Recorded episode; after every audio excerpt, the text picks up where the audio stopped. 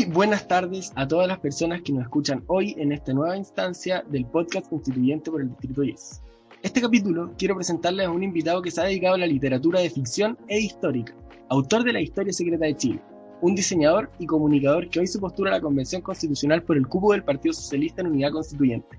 Jorge Variadí, muchas gracias por venir. Hola, muchas gracias a ti. No hay de qué, es mi deber. Eh, bueno, primera pregunta, ¿por qué quieres ser constituyente? Es un deber. Es medio complejo. Tú dijiste que no iban a ser personales. No, claro, no, no, no, es personal, pero, pero es para poner un poco de introducción, ¿eh? Sí, mira, em, hay distintas razones. Hay algunos que han estado, llevan 20 años peleando desde su podio de abogado por una nueva constitución. Hay otras personas que han sufrido los, los, los, embates de la constitución actual. En mi caso tiene que ver con mi, con mi historia familiar. Yo soy hijo de nieto de obreros y campesinos eh, mis papás son empleados con trabajos de porquería y yo soy el primer eh, universitario de mi generación. Esa es un poco la historia de todos los chilenos casi.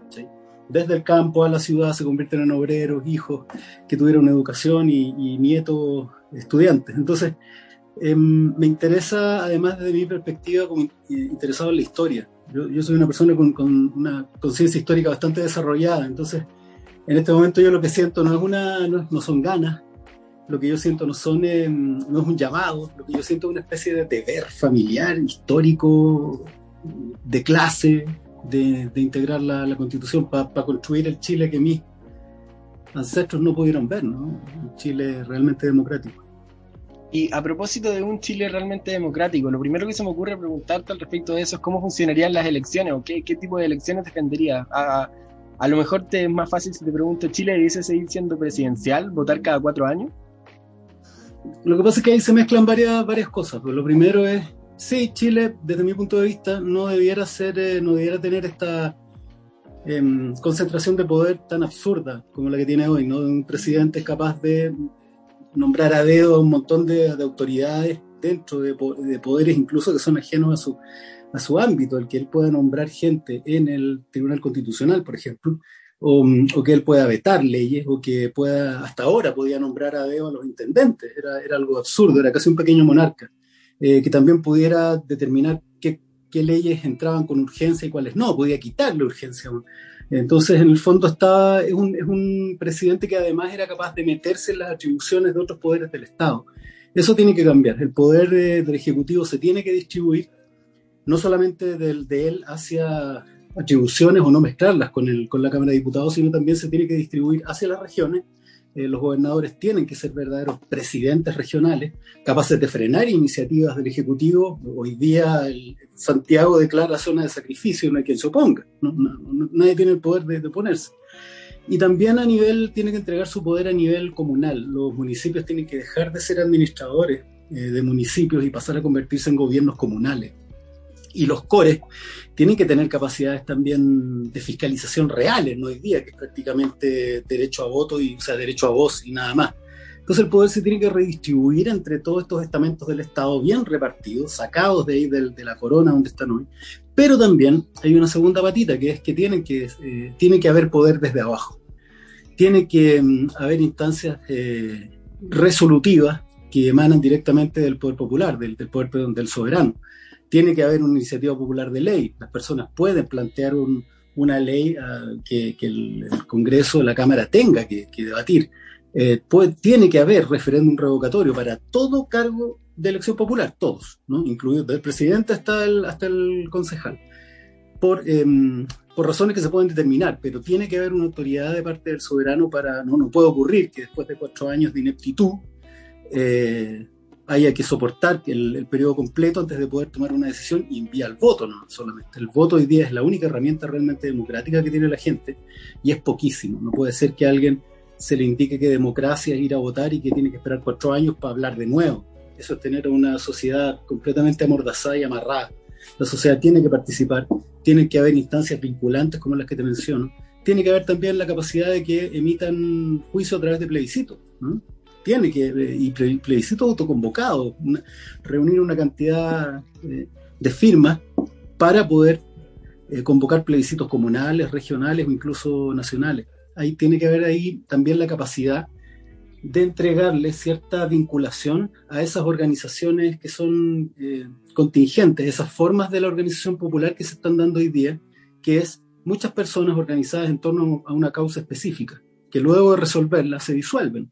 ¿no? No puede ser que todo sea encausado a través de formas que ya están medias anquilosadas de la participación, como las juntas de vecinos o incluso como los partidos políticos hay mucha gente independiente que no pertenece a partidos políticos que de pronto se une frente a una causa. Hay que buscar darle cierta, cierta forma y cierta vinculación con la autoridad establecida a esas formas de organización popular que hoy día son cada vez más, más comunes para que también tengan voz. Y con respecto, a lo que tú me preguntas. Eh, no, no, no, queda bastante claro. Según yo, mi pregunta quedó bastante respondida. Eh, pero, sin embargo, mm, se me ocurren muchas preguntas con lo que tú me dijiste. En primer lugar, eh, respecto a las municipalidades, hay mucha gente que piensa que son más que un centro de autoridad local, que lo son, eh, también son una cuna de, de, colusión, ¿cierto? De corrupción.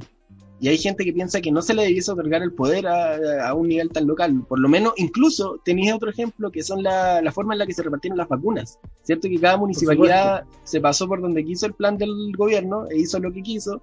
Eh, que no lo hicieron todas, por supuesto, no, no es por generalizar, pero pasó, puede pasar. No, por supuesto. Lo que pasa es que ahí entra, ¿Eh? Que ahí entra el, el, detalle, ¿no? El sesgo que yo, al que, me refería cuando hablaba de gobiernos comunales y de darle autoridad también a los concejales. Hoy día, de verdad, los alcaldes son unos pequeños, también pequeños monarcas, son unos pequeños reyesuelos que hacen lo que quieren en sus comunas. Eh, ellos, hay aspectos del poder que ellos tienen que mantener, incluso debe, debe crecer, que es la capacidad de una alcaldía para administrar sus propias platas. Hoy día pueden administrar el 10%.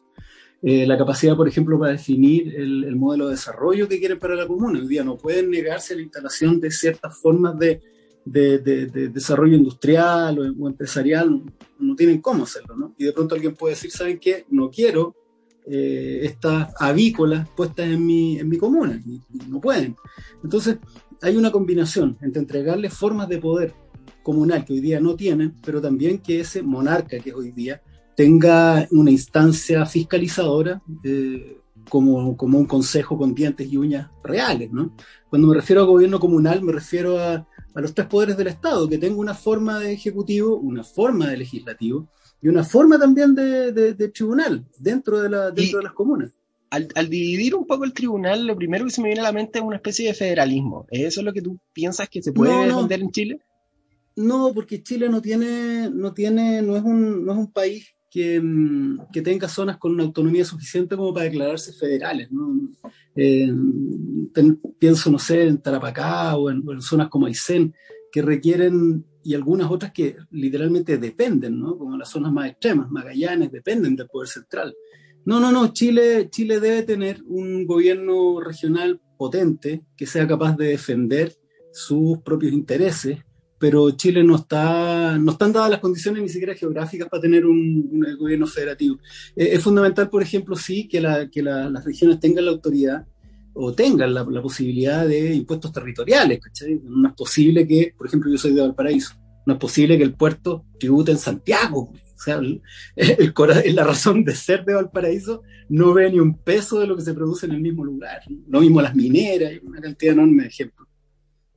Y respecto también un poco a la territorialidad, eh, lo más polémico que se me ocurre son en estos casos los pueblos mapuche. Un poco de reconocimiento a los pueblos mapuche indicaría que cuenten con las atribuciones que tú piensas otorgarle a cada región. Lo que pasa es que ahí caben otro, otros criterios. En ellos se cruza no solamente la cuestión de orden territorial, sino también cultural. Em, la Chile adscribe al, al, al 169 de la OIT donde se le reconoce a los pueblos originarios eh, formas de, se les reconoce sus formas de organización, ciertas formas de la autonomía que subyacen a su cultura. Entonces, hay formas en que ellos juzgan los hechos, hay formas en que ellos se organizan, hay formas en que respetan ciertas, ciertas resoluciones internas a, las que no tiene que acceder o no debería acceder el, poder oficial. Ellos necesitan, más bien no necesitan, ellos, ellos tienen, ¿no? Porque no es que nosotros se las demos, ellos culturalmente tienen formas de organización diferentes que deben ser respetadas. Y deben ser respetadas porque estamos en democracia, ¿no? Y en democracia se trata de que todos somos iguales, pero no se trata de darle a todos lo igual, sino se trata de darles a todos aquello que contrapese y los convierta en, seres en equidad. Y en este caso, si a los mapuches no se les entrega la posibilidad de entenderse en su propia lengua, con sus propias costumbres, están en, una forma de discriminación con respecto al resto. Mm, me parece muy claro. Eh, cambiando otro tema, ¿cierto? Porque me quedó bastante claro tu, tu visión un poco orgánica.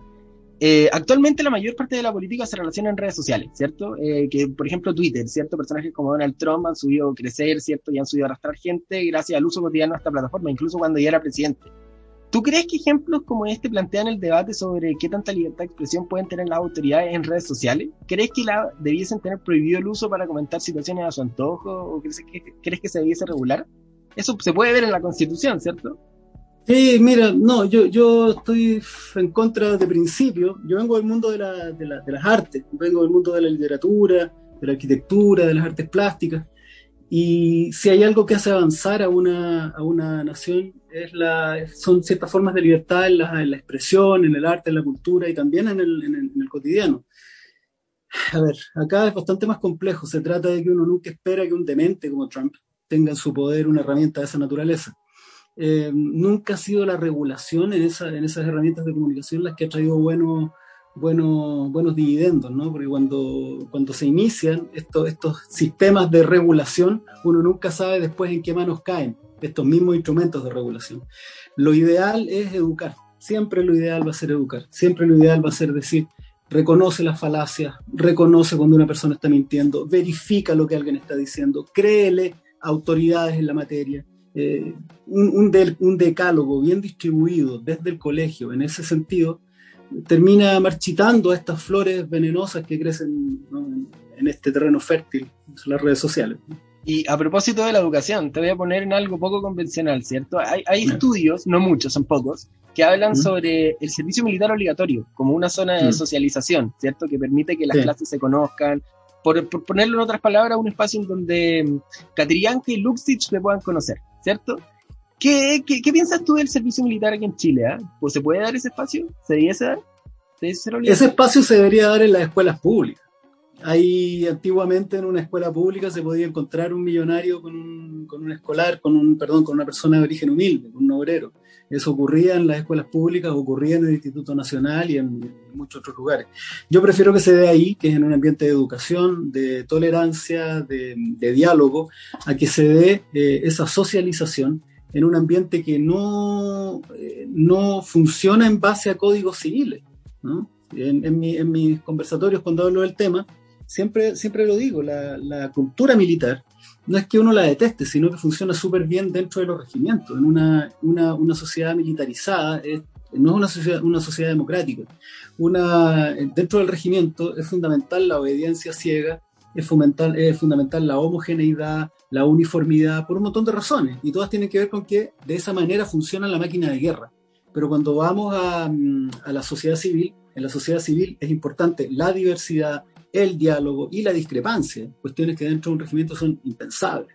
Entonces prefiero que la socialización se dé en un ambiente civil, laico, eh, reflexivo, más que en ese otro lugar. Yo no estoy de acuerdo con el servicio militar obligatorio, para nada. Y eh, a propósito de, de, militares y Fuerzas Armadas, un poco también vienen los carabineros, ¿cierto? ¿Qué piensas tú mm. de la, de la refundación o reforma a carabineros? ¿Qué harías? Mira, las Fuerzas Armadas en general en Chile se, ha cometido un error cuando se dice que producto de la Guerra Fría, producto de la Escuela de las Américas, terminaron convertidos en una especie de policía contra por la seguridad interior del Estado. La verdad es que no es así. Eh, los ejércitos de América Latina han estado históricamente ligados, y cuando digo históricamente me refiero desde el descubrimiento de América, desde la colonia, ligados a una oligarquía y para protección de los intereses de esa oligarquía. Entonces, Carabineros no escapa, Carabineros no está eh, vuelto loco eh, después de la dictadura. Carabineros estado envuelto en masacres de trabajadores, de campesinos, en Ranquil, en el Seguro Obrero. ellos fueron, lo relatan los informes Reddick y, y de los más, de los criminales más dementes que estaban entre las filas de carabineros. entiendo tu, Entonces, cuando estés allá, ¿qué harías? Entonces, yo creo que la, institución eh, es una institución que está mal pensada desde el inicio, es una institución militarizada. Y Chile lo que necesita, una sociedad civil, es una policía civil, una policía. Las policías son eh, dirigidas por civiles, con estamentos civiles, intervenidas por civiles, porque tratan con civiles. ¿no? Entonces, eh, Carabineros de Chile debe ser disuelta por todo lo que significa, además, después del estallido del 2019. Y, debemos crear una policía civil, una policía civil que quizás parta eh, en el ámbito municipal, donde esos primeros policías se encarguen de resolver cuestiones de orden menor, comunal, violencia intrafamiliar, que aprendan a relacionarse con la comunidad y después de a lo mejor un par de años pasen a, recibir un arma, ¿cachai? Hoy día, después de seis meses de un entrenamiento así, les pasan un arma y los tiran a la calle y ahí tenéis panguipulli, ¿cachai? Entonces, primero relacionarse con la gente, después pasar a un estamento ya más, profesional, tienen que ser profesionales, y, que tengan, eh, que tengan como, como prioridad la protección y el servicio, no, esta especie de, de, policía de ocupación que es hoy día. Y eh, cambiando abruptamente de tema, eh, Jorge, ¿qué piensas del feminismo? Ah, es la, la revolución más importante y se viene avisando desde los 60. Eh, hay un filósofo del, del, mayo del 68, un alemán que se llama Herbert Marcuse, que él decía, la próxima rebelión, la próxima revolución es feminista y será la definitiva. Y cuando tú lo pensáis, obvio, se trata del 50% de la población del mundo que había estado en en, situación de desventaja desde siempre. Em, me parece que es absolutamente necesario que la constitución sea una constitución feminista.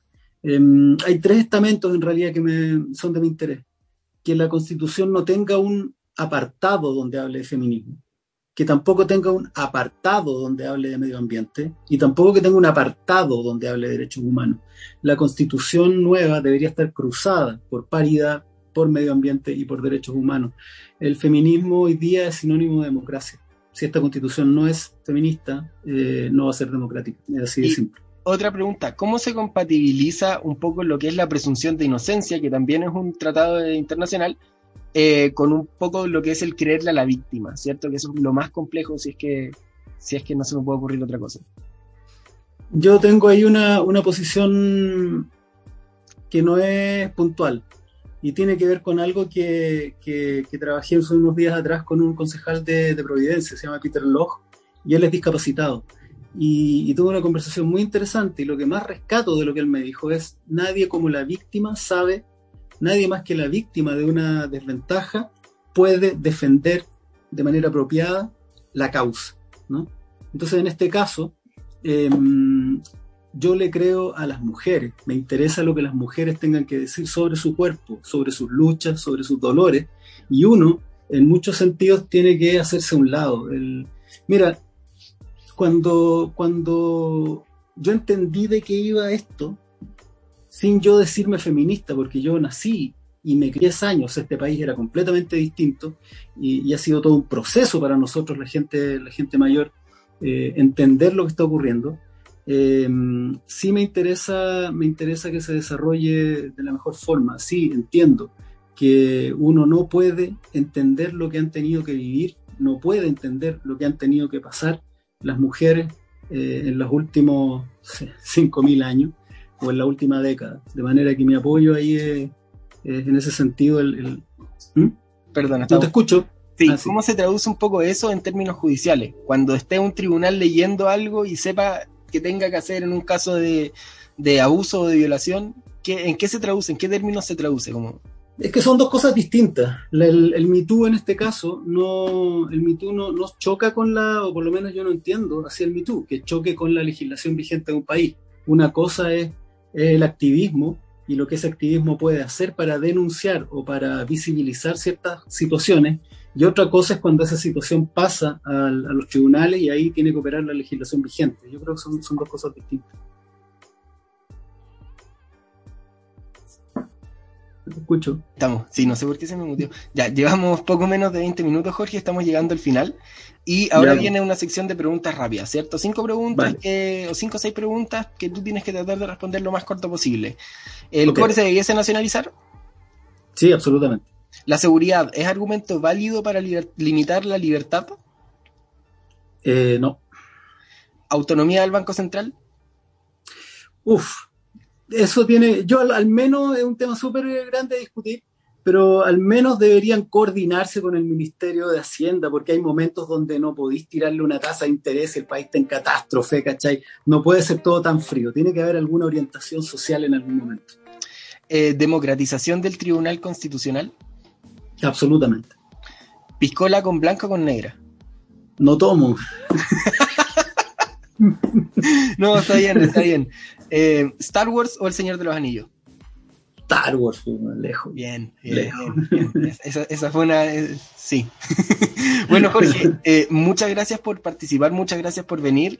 Fue una muy buena instancia y pudimos recorrer bastantes ámbitos de la Constitución, por lo menos la actual. no sé, ¿te quieres dar algunas últimas palabras antes de terminar? No, darte las gracias a ti, me, encanta que, estés en esto y que te dé el tiempo de conversar con, con nosotros. Y eso es lo que debería pasar, ¿no? Conversar, conversar, conversar y conversar. Esto no se trata de llegar a la constituyente con un bloque armado y listo, se trata de dialogar para que entre todos los chilenos armemos el futuro. ¿sí? Esto es entre todos. Así que muchas gracias y que, que, la fuerza te acompañe. vale, Jorge, vale. Eh, chao. Chao, chao, chao.